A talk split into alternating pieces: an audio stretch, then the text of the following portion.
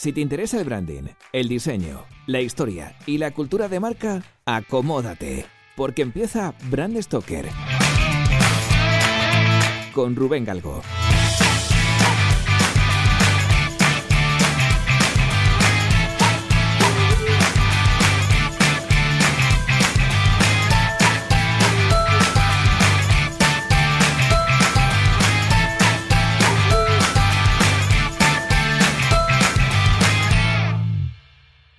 Muy buenas amigos de Brand Stoker, ¿qué tal? ¿Qué tal? ¿Qué tal? Madre mía, qué ganas tenía de volver a grabar otro podcast, de grabar otro programa de Brand Stoker, porque es que la historia de hoy, la es, es, que, es que es una pasada, o sea, la historia que os voy a contar hoy no lo vais a creer, es una locura que va a hablar de una marca famosa de coches, una marca japonesa, que tiene que ver con samuráis, ojo cuidado, estamos hablando ya de cosas serias, y luego además también tiene que ver con temas de espionaje, de temas así en, el mundo de la guerra, pues bueno, mm, robo de información, un rollo muy chungo. Y luego además vamos a conocer la curiosa historia de una marca, de esta marca japonesa que os estoy diciendo, que no es ni más ni menos que la marca Mitsubishi.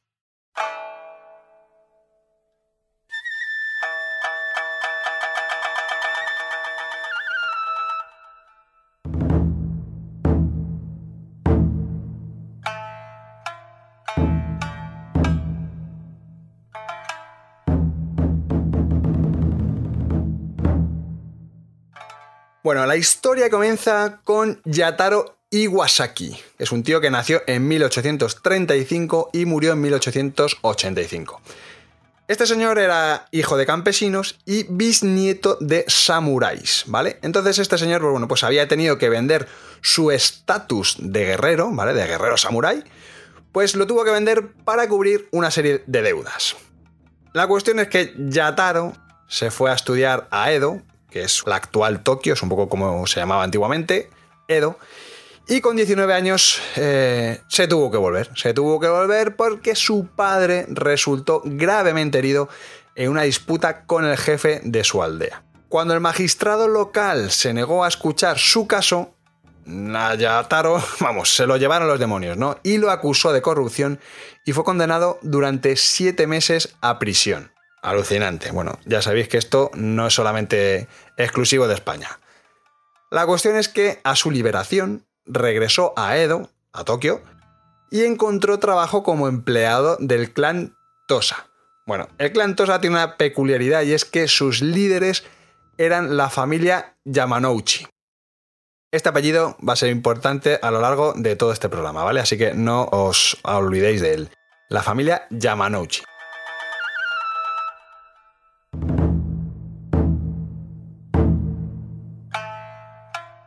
Al poco tiempo, este hombre, pues bueno, pudo recuperar el estatus de samurái, tanto de él como de su familia, ojo. Y claro, pues no tardó en destacar dentro de este clan. Entonces, sobre todo, fue relevante que empezó a controlar y a gestionar muy bien todas las operaciones comerciales de este clan en Osaka.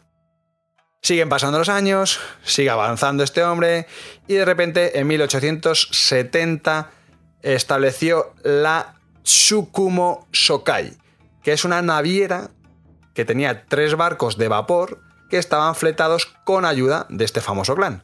Bueno, pues realmente la historia de Mitsubishi comienza cuando se empiezan a fletar estos barcos. La compañía creció, empezó a crecer muy rápido y cambió varias veces de nombre hasta que a finales de 1873 pasó a denominarse Mitsubishi Shokai.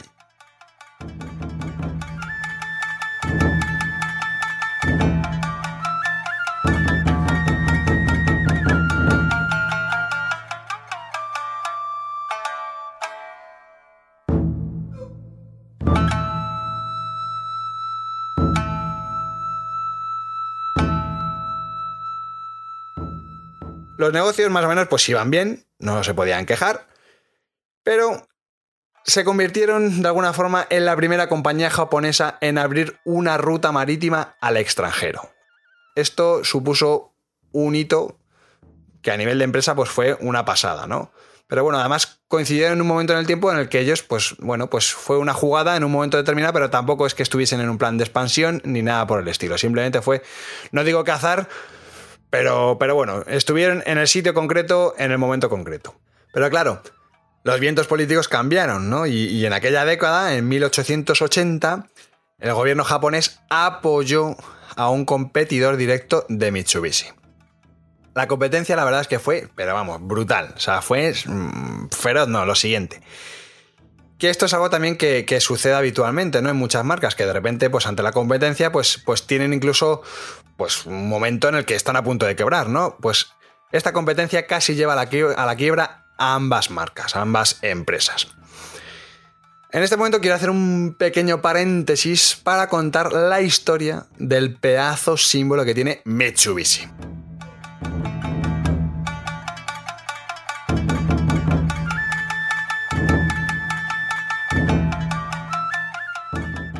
La familia Iwasaki tenía un escudo, un escudo de armas, que estaba formado por tres rombos escalonados. Estos tres rombos de alguna forma representaban las hojas del castaño de agua. Y por otro lado tenemos la familia Yamanouchi, la que os he comentado antes, los líderes del clan Tosa. Bueno, pues estos tíos tenían como símbolo tres hojas de roble. Ya sabéis, tres hojas por un lado, tres hojas por otro. Al final, Yataro Yataro fusionó ambos escudos tanto a nivel visual como a nivel verbal, es decir, a nivel de naming. Entonces, Mitsubishi fue una combinación de las palabras Mitsu, que significa tres, y Bishi, que significa castaño de agua.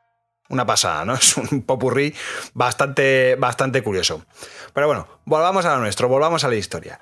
La cuestión es que Yataro murió en 1885 y su hermano menor, Yanosuke lo sucede como representante, digamos, o primer presidente de la compañía, ¿vale? Por entendernos. Bueno, pues mientras la competencia se empezaba a intensificar, Mitsubishi de alguna forma decide diversificar un poco su negocio y pasan el salto a lo que es la tierra, ¿no? Empiezan a, crear negocio en tierra.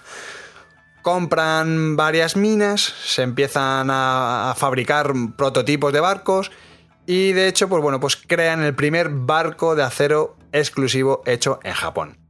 Estas cosas a los japoneses les encantan, ¿no? Lo de ser los primeros en, lo llevan a gala. Esto lo hemos visto en varios programas en Brand Stoker, como vimos con la marca IKK incluso con Sega, ¿no? Que son bastante ahí chauvinistas. Ya en la década de 1890, la compañía empezó a sentar las bases de lo que es en la actualidad Mitsubishi. Y sobre todo fue porque, porque tomaron posición en sectores como la banca y los seguros. Que esto tampoco es que sea muy conocido, pero sí, señores, eh, Mitsubishi tiene bancos o ha tenido bancos muy potentes y está metido en el mundo de los seguros.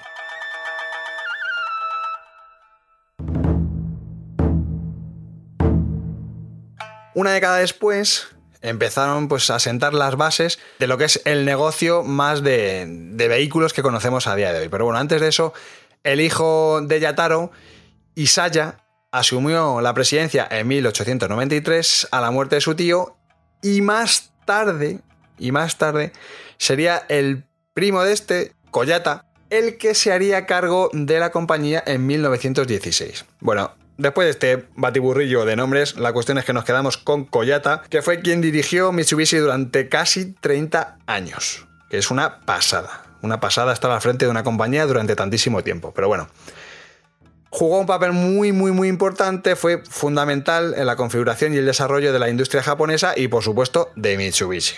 Sobre todo fue ya una vez que se inicia el siglo XX, pues con el lanzamiento de los primeros automóviles, ¿no? Entonces, el primer automóvil producido en serie en Japón, pues fue de Mitsubishi y no se complicaron con el nombre. ¿Cómo os podéis imaginar que, llamaron al primer modelo de coche? Pues efectivamente, modelo A. Ya está, no se rompieron la cabeza lo más mínimo. La siguiente década comenzaron a fabricar motores de combustión interna. Y aquí ya la cosita iba yendo un poquito más al alza, ¿no? Aquí ya la cosa se estaba poniendo seria.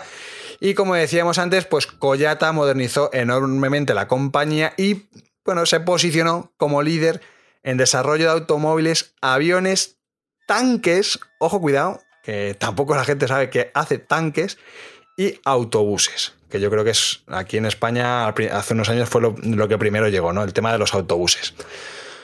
La cuestión es que llega la Segunda Guerra Mundial, la familia Iwasaki renuncia a parte del control de la compañía, del control de, Mitsubishi, a través de una oferta pública de acciones. Y aquí digamos que arranca una época un poquito oscura, digamos, por lo menos oscura. Pero es que también es una historia apasionante y repleta de avances tecnológicos, espionaje, ojo cuidado de nuevo, espionaje industrial y agentes secretos. Y vamos al lío. A ver. Después de la Primera Guerra Mundial y durante dos décadas, funcionarios de alto rango británicos traicionan a su país y arman a Japón. Esto es, es, conocido, más o menos, es meridianamente conocido. Pasan información sobre alta tecnología naval y aeronáutica y de alguna forma, pues bueno, le dan a Japón esa tecnología que les permitió llevar a cabo el bombardeo de Pearl Harbor. Los aviones de Pearl Harbor, que fue el, pistoletazo y la entrada, digamos, de, Estados Unidos en la guerra mundial, pues eran aviones Mitsubishi. Y, eh, de hecho, bueno, se trataba del, del modelo A6M0 que habían desarrollado gracias a la información confidencial que habían pasado estos agentes británicos a Mitsubishi. O sea, es, una vez de película, pero bueno, es, así, tal cual.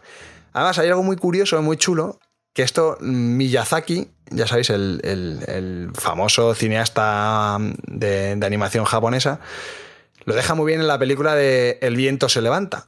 Que los aviones que están hablando constantemente en esa película son Mitsubishi y hay un momento en el que, bueno, abordan esto de una forma muy velada. Pues muy recomendable tanto la peli como, como, como la propia historia en sí, que es, una pasada. Ahí os dejo un poco el, el gusanillo para que investiguéis, porque desde luego mola mucho. La antigua compañía Mitsubishi cerró en 1946. El holding se fragmentó en cientos de empresas. Y bueno, pues la verdad es que eran todas independientes, ¿no? y la mayoría de las compañías de Mitsubishi abandonaron el nombre y la marca bajo la presión de los llamados aliados, ¿no?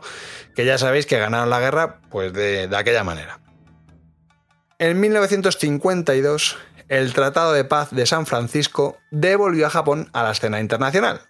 Esto fue una pasada, porque después de unos años que habían pasado, pero auténtica penuria, pues de repente vuelven a tener peso de alguna forma a nivel internacional, vaya. Dos años después, más de 100 empresas que habían sido parte de Mitsubishi, de Mitsubishi Corporation, se fusionaron para establecer de nuevo la compañía, ¿no? La restablecieron y bueno, el resultado de esto, de, esta fusión, digamos, fue que Japón experimentó un crecimiento económico sin precedentes, pero sin precedentes en la década de 1950 y 1960. Y claro, por supuestísimo, por supuestísimo, Mitsubishi fue en, gran medida responsable de este resurgimiento, ¿no? Y por eso de alguna forma Mitsubishi es una marca país, entre comillas, entendedme, ¿vale? O sea, al final los japoneses sienten muy en su patata, en su corazoncito, a la marca Mitsubishi, ¿no? Por, por todo lo que representó y por todo lo que ayudó la marca al país. Que eso molaría que pasase también en otras latitudes. Pero bueno, eso hablaremos otro día.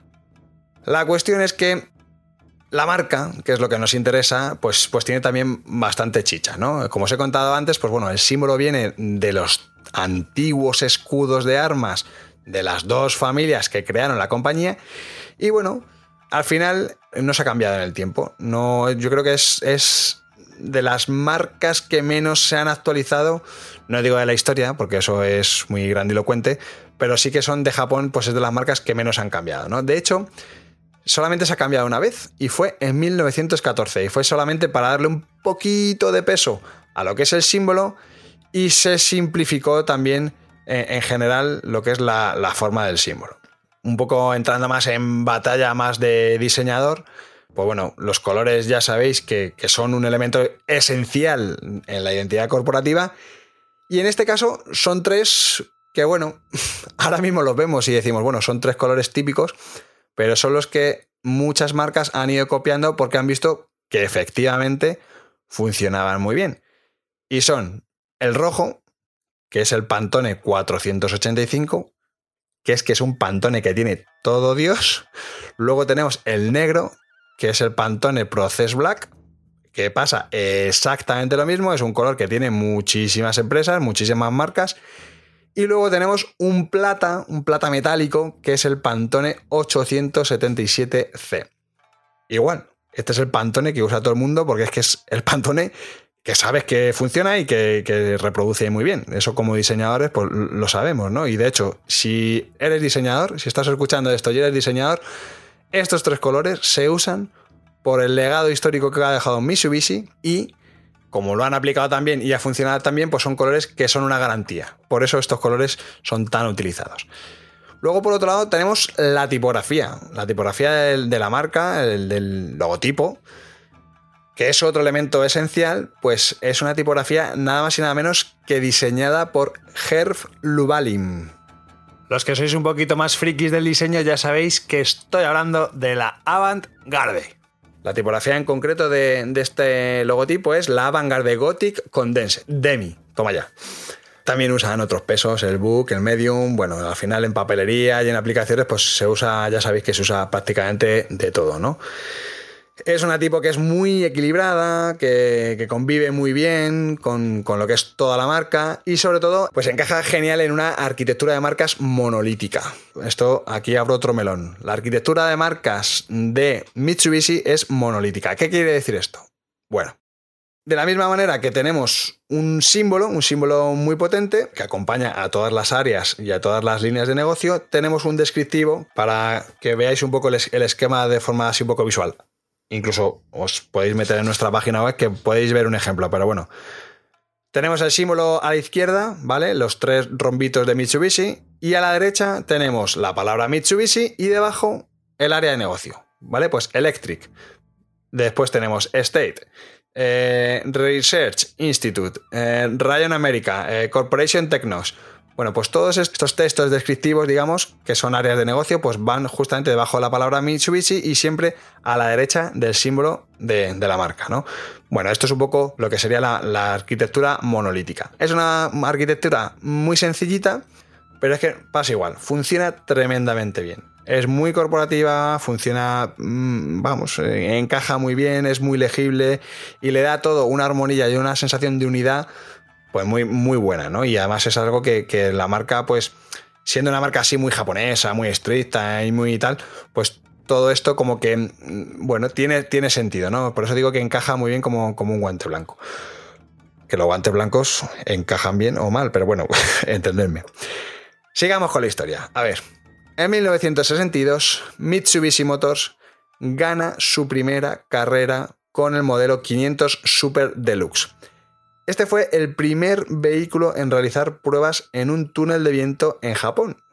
En 1972 comienzan a investigar el motor eléctrico. En el 72, o sea, flipado, estábamos todavía alucinando con que hay algunas marcas que están empezando a comercializar motores eléctricos. Bueno, pues Mitsubishi en 1972 ya hacía motores eléctricos. De hecho, bueno, eh, eh, sentaron las bases que al final le llevaron a ser el primer fabricante de automóviles en desarrollar un vehículo eléctrico de producción masiva. Otra vez lo mismo, ¿no? Fueron los primeros, ellos, cómo no. En 1973 nace el mítico Lancer. Ay, Dios mío, el Lancer, madre mía, tenía un vecino que tenía un Lancer. Bueno, bueno, bueno. En 1983 nace ese, ese mm, coche que ha dado tantos chascarrillos. Es que en todas las conversaciones de naming aparece el Mitsubishi pajero. Este es el ejemplo en que en todas las charlas, en todas las ponencias, siempre que vas a ver a un cliente y empiezas a hablar de naming, siempre sacas este mal ejemplo ¿no? de, registro de nombre y de chequear sobre todo a nivel lingüístico el, nombre en todos los territorios, ¿no? Porque bueno, allí no sé qué significará, pero aquí de luego pajero ya sabemos lo que es. Más cositas, más cositas sobre Mitsubishi, que, que es una marca que da para muchas anécdotas y muchas curiosidades fueron también los primeros en presentarse al Dakar y la primera vez que se presentan lo ganan. O sea, es que estos japoneses eran la bomba, o sea, eran, vamos, allá donde ponían el ojo ponían la bala. En los 90 llegaron otros dos coches que yo es que me acuerdo de estos además de haberlos tenido hasta en cromos, que era una pasada, que eran el 3000 GT y el Mitsubishi Eclipse. es, que, son nombres que, es que yo los tengo metidos ahí en, la cabeza desde, desde, que era chiquitito, pero bueno. Podría tirarme horas y horas aquí rompiéndome la cabeza con, coches, con nombres, con la cantidad de coches que han sacado, con la cantidad de avances que han incluido o han aportado al sector de la automoción. Pero bueno, ya por último, un poco para, cerraros ya con esta batería de, datos absurdos, eh, os diré que Mitsubishi Corporation es la trading company más importante de Japón, por supuesto, ya sabéis que ellos son los mejores en todo. Tienen cerca de 200 filiales en 80 países, tienen más de 500 empresas pertenecientes al grupo y, lo más flipante de todo es que tienen una plantilla que está cercana a los 47.000 trabajadores. O sea, cada vez que hablemos de Mitsubishi a partir de ahora, ojo cuidado, que estos tíos son muy grandes.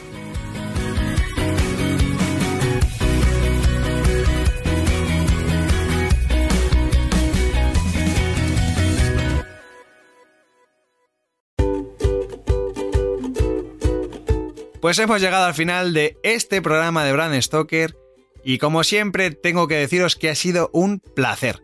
Pero antes de echar el cierre quiero recordaros que podéis apoyar nuestro trabajo de dos formas muy sencillas. La primera es realizando vuestras compras en Amazon a través del enlace de afiliados que tenemos en nuestra página web.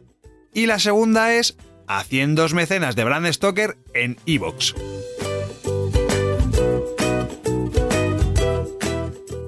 Brand Stoker es una iniciativa de Gallicus. Gallicus es el estudio especializado en creación y gestión de marcas que dirige Rubén Galgo. Si lideras una empresa o eres la persona responsable de crear o actualizar la marca de tu compañía, no dudes en ponerte en contacto con nosotros. Búscanos en nuestra web gallicus.com.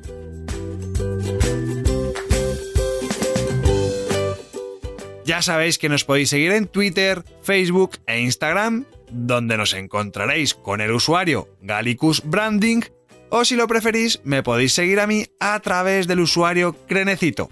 Por supuesto, no olvidéis comentar este programa, darle a me gusta y compartirlo en vuestras redes sociales. Y si os habéis quedado con ganas de más, podéis escuchar más programas de Brand Stoker en iVoox y sobre todo en brandstoker.com.